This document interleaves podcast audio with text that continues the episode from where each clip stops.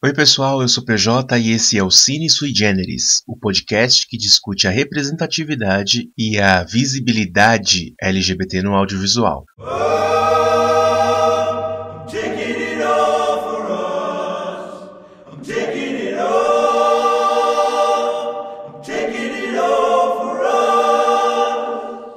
Nosso episódio de hoje vai ser um pouco diferente. A gente sabe que existem alguns produtos audiovisuais que não são especificamente para o público LGBT. A gente faz o recorte apenas dos personagens LGBT e põe aqui no debate. Nesse episódio, a gente vai falar sobre quatro personagens diferentes da série Euforia.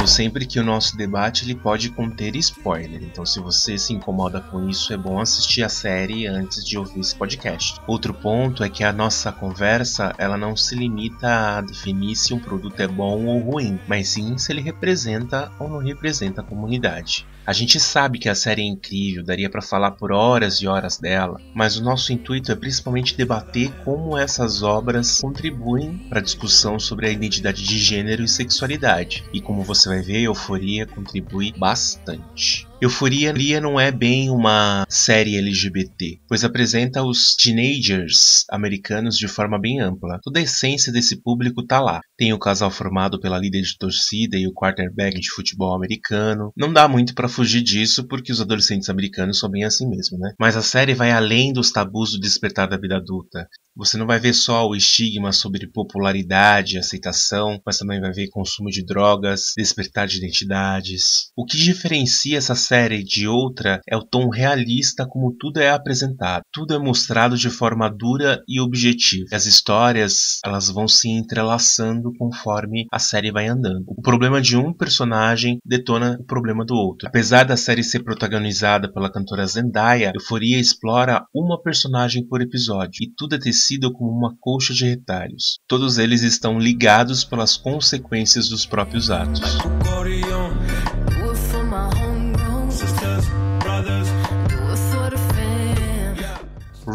É vivida pela cantora Zendaya. É quem narra os fatos.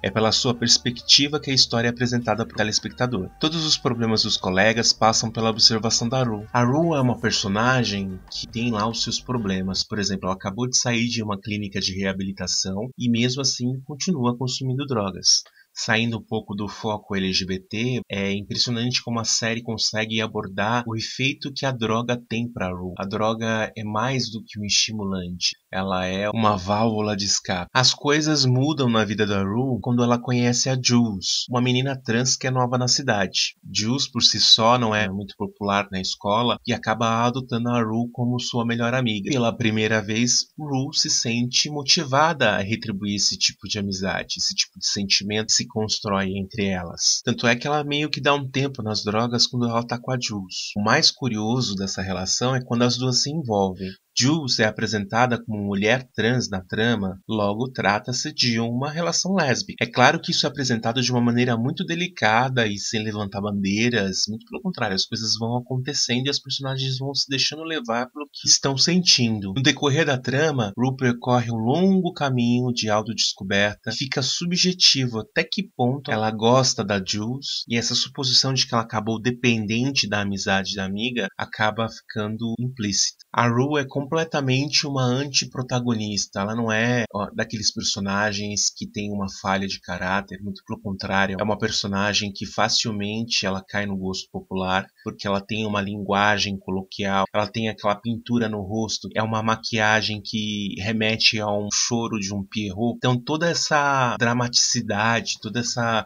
melancolia do adolescente, ela está implícita na personagem Rue, que é muito rica.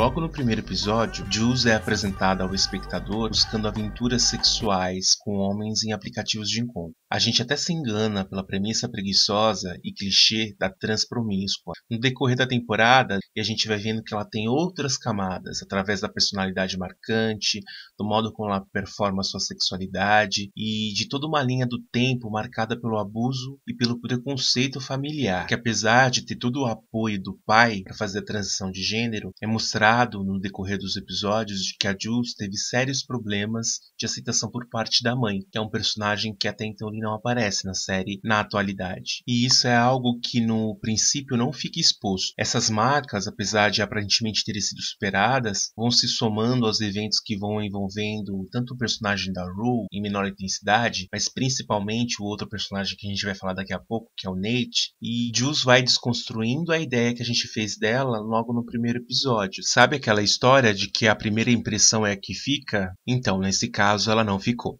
A Jules chega por hora a roubar o protagonismo da Rue e a gente termina a maratona da série completamente apaixonados por ela. Ela demonstra certa confusão acerca dos seus sentimentos ou, quem sabe, até um desprendimento em fixá-los em cima de uma pessoa só, ela é nossa, ela é da Rue e um pouco do Nate também, que é completamente o seu extremo. Apesar de não ser a protagonista da série, a Jules ela tem um papel fundamental no desenrolar dos fatos da história. Tem aqui toda uma questão que além de abordar uma menina trans na série, ela é interpretada por uma trans, a Hunter Schafer, que aliás manda muito bem.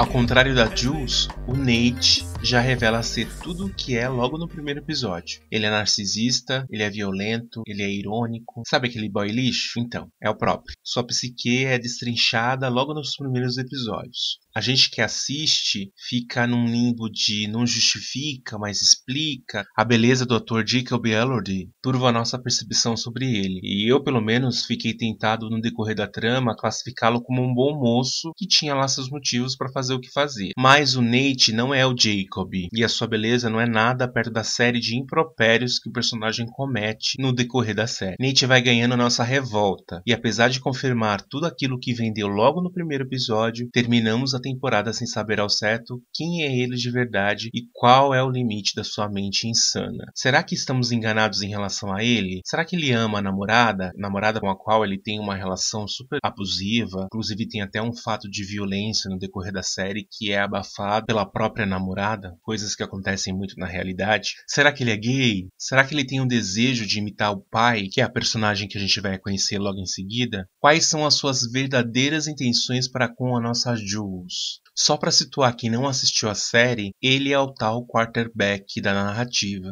Para aumentar ainda mais a nossa dúvida, o Nate ele usa um pseudônimo para trocar mensagens e fotos com outros rapazes através de aplicativos de encontros gays. É nesse aplicativo por onde ele conhece a Jules acho que por uns três episódios eles acabam flertando virtualmente. A gente não sabe muito bem se o Nate sabe com quem tá falando realmente ou se acredita que ali seja qualquer menina trans de qualquer outra região. Ela não sabe que é ele, porque esse garoto do aplicativo se apresenta como um rapaz de uma outra escola até que os dois se encontram. Aí você fala: Meu Deus, isso vai dar muito errado. A gente já conheceu um lado bem violento do Nate. Só que, para o nosso alívio, esse encontro ele não é como a gente esperava. Não chega a ser um encontro romântico, como a Jules estava esperando, porque ela enfim descobre que se trata do Nate, o rapaz com quem ela tem trocado mensagens amorosas ao longo de um tempo, mas o encontro deixa algumas feridas abertas e a gente fica super receoso sobre a merda que esse encontro pode pode dar. Aliás, guardem esse nome. Gente, que ator. Você vai falar, ai PJ, você tá falando isso porque o cara é bonito. Não, ele é bonito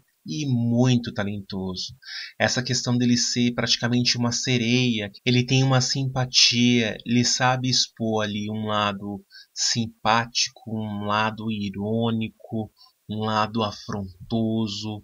Então ele consegue fazer isso com muita maestria. É o ator perfeito para viver esse tipo de personagem. Lá em A Barraca do Beijo, a gente não pôde ver tanto ali é, a performance dele como um ator, até porque é uma comédia romântica que não exige tanto. Mas em Euforia, todos os conflitos internos, externos do Nate ficam estampados na expressão do ator. É impressionante como ele consegue carregar personagem com todo, todos os problemas que vão surgindo na mente do personagem. E o último episódio, meus amigos, ele dá um show de interpretação. Sisters, brothers,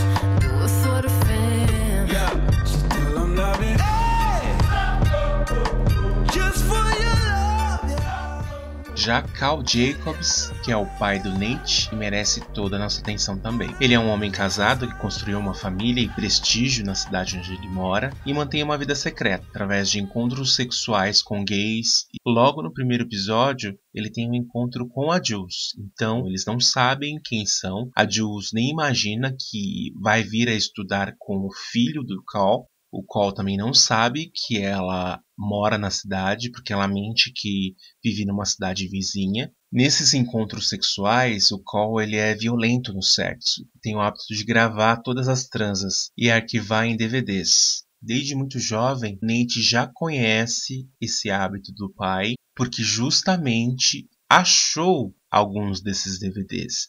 Então fica implícito na história se o Nate acompanha as fantasias sexuais do pai assistindo esses DVDs que estão escondidos no escritório dele. Será que é um desejo do personagem? Ou será que é uma necessidade de se formar como uma imagem e semelhança do pai?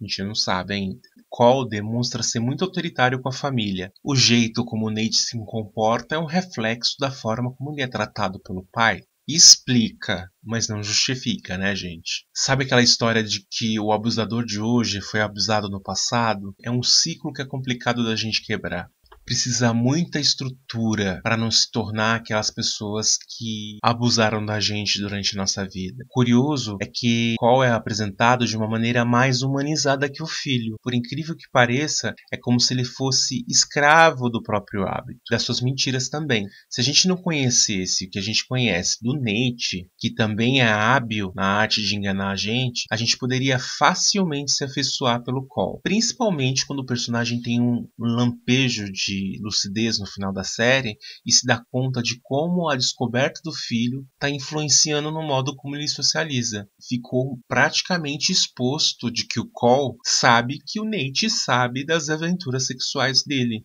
O que os quatro personagens apresentados eles falam na questão da representatividade. Como a gente falou aqui no individual, cada um tem uma nuance, cada um tem ali uma, uma linha do tempo que acaba reforçando essa questão da representatividade. É claro que por caminhos opostos, enquanto a Jules e a Rue vivem um romance, o Nate e o Cole é aquele LGBT que nunca vai se assumir LGBT, mas falando num detalhe. Nós temos aqui a Rue, a Jules é o primeiro relacionamento homossexual dela, e a gente tem toda essa questão de a gente não saber se é realmente uma paixão ou uma amizade muito forte, mas elas têm relação sexual então a gente pode entender de que é uma relação lésbica. Nós temos aí a menina trans, que também tem essa relação lésbica. A Jules, no decorrer dos episódios, ela se envolve tanto com a Rue uma amiga. Tem um momento em que ela volta para a cidade onde ela morava para uma festa e acaba ficando com essa pessoa. Só que o coração ou a cabeça da Jules nesse momento ela tá voltada para o Nate, não pelo Nate que a gente conhece, mas ela tá encantada por um outro Nate que só ela ela conheceu através do aplicativo, que nem ela e nem a gente sabe se existe de verdade. Já o Nate é uma incógnita. Apesar dele trocar fotos com outros homens, isso não define ele como homossexual. O fato dele também se envolver com a Jules futuramente, ou se ele tivesse se envolvido com a Jules, também não caracterizaria ele como homossexual, porque a Jules é uma menina trans. Então ela é uma mulher, não seria um relacionamento hétero. Mas é um personagem que ainda tem muito para nos mostrar.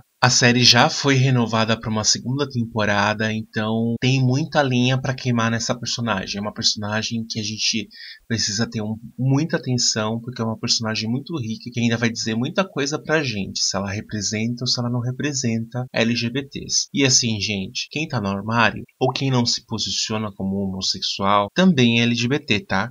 Não tem essa história de que LGBT é aquele que levanta a bandeira.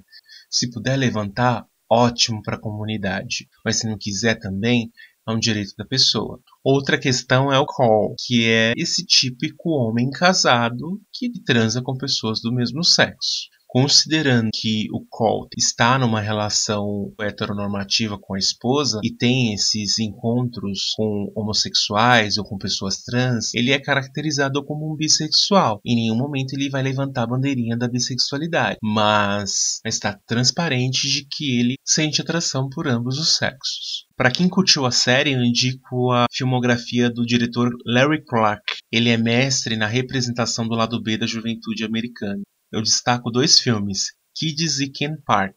Mas se você gosta do formato série, a gente tem uma série chamada Skins. Elas passam em Londres, que assim como Euforia, ela aborda um personagem por episódio. Todos os personagens eles são trocados na mudança de temporada. Às vezes alguns personagens permanecem, mas os protagonistas eles vão mudando no decorrer das temporadas. É uma série bem bacana sobre juventude, só que nesse caso aí a europeia.